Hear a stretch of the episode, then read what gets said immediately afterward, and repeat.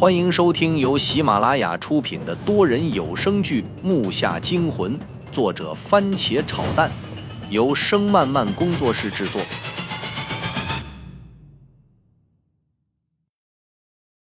第三十四集。没想到他竟咧开大嘴叫了起来，这声音尖锐异常，我的耳膜都快被窜透。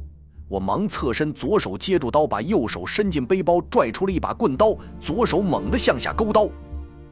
趁着古尸向后窜，我也对着方向拽了一下，这回效果极佳，他的半个胳膊都让我削了下来。我回头看看父亲，他正站在一旁向我竖大拇指，这下我更有信心了。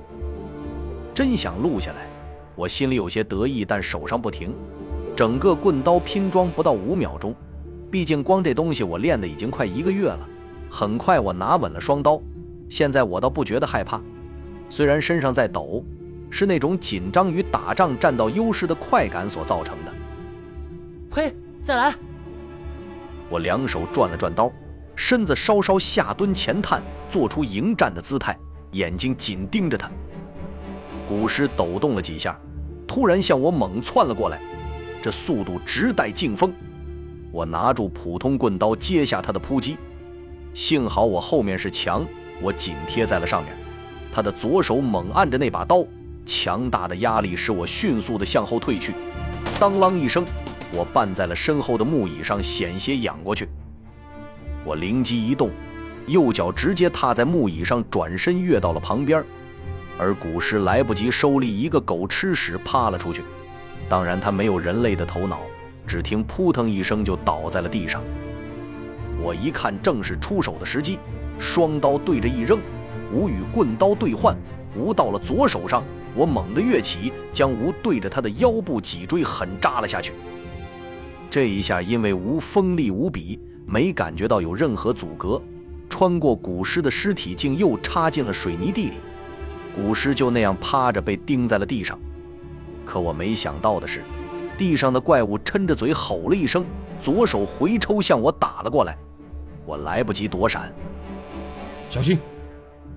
父亲的叫声打断了我的思绪，左手本能的挡了一下，啪的一声脆响，我感觉左手像被什么扎了一样，疼痛瞬间使我浑身惊急了起来，脑袋一泥，整个身子被这力道打翻了出去。我知道，这回胳膊不是骨折就是脱臼了。我现在无比的愤怒，父亲怎么就不搭把手？他要上手，我何必受伤呢？我回头瞥了一眼他，他的眼神好坚定。我又看了看手，这可吓我一跳。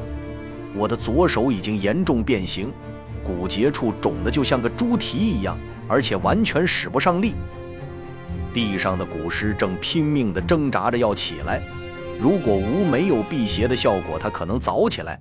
我呸了一声，甩了头上的汗，右手握刀，一脚踩在古尸的背部，一个起落，眼睛一闭，只感觉脚下猛地向上抬了几下，接着就无力地缓落了下去。我睁开眼睛，忙向后退，用脚蹭了蹭地，果然僵尸并没有小说里描写的那么夸张。看着滚到旁边的古尸头，我一下坐在了地上。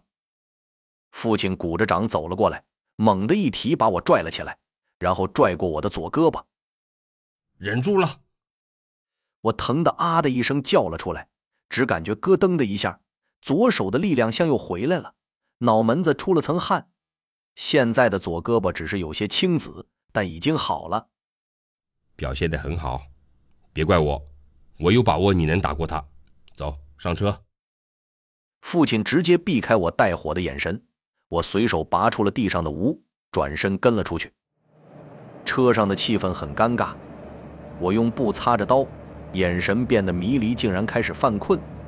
我眼睛刚闭上，喂，别睡着了。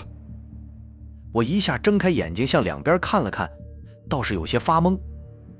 怎么走了这么久，还是老爷家附近的那片林子啊？天依然是黑的，月亮高高挂在夜空中，不时有些清风吹得树叶沙沙的响。此时我全无困意，因为面前的现象不太正常。父亲边开车边骂：“他妈的，这是要大义灭亲啊！这他妈又是什么东西？眼前的景象让我想起了刚回爷爷家那次鬼打墙，但现在这状况好像又不像了，因为我们时不时的会看到远处不一样的灯光，但就是走不出这个树林。旁边的影像不断的在改变，而且不重复，我一下就清醒了。爸，停车，快停车！我想到了曾经在书上看到过一个叫鬼冢的现象。因为四周阴气太重或鬼魂的怨气太浓，就会自然的形成另一个空间。这种空间会让人不断的迷茫的前进，有的会被困死，有的则会发生意外而死。你看到的是平地，现实中可能就是悬崖山涧。这里面碰到的什么人给你的食物，多半会是青蛙、虫子或石头之类的东西。所以这种空间被称为鬼冢。也是眼睛给大脑创造的假象。我如果猜的没错的话，再不停车肯定会碰到什么要命的东西。果然，我猜的没错。父亲一听我叫停车，他猛地踩下刹车，我差点飞了出去。这时，我听到一种类似大车前进的声音，我忙向四周看去，但是什么都没有。反应过来时，车子已经完全停了下来。我和父亲同时开了车门，直接向两边翻了出去。当我睁开眼睛时，面前的一切都变了。此时已经不知道在哪儿，前面卡车的大灯照得我眼睛发疼，但刚才的树林却没了，而卡车前面有个压路机，直接就从父亲的车上压了过去。如果当时我们没停车，里面将会有两个人饼。就在我和父亲后怕的时候，大车上下来了十几个人。跑到被压扁的车旁边去检查里面有没有人。我握紧了刀，准备迎战。十几个人边看边交谈着，只看另一边迅速的窜出了一个黑影。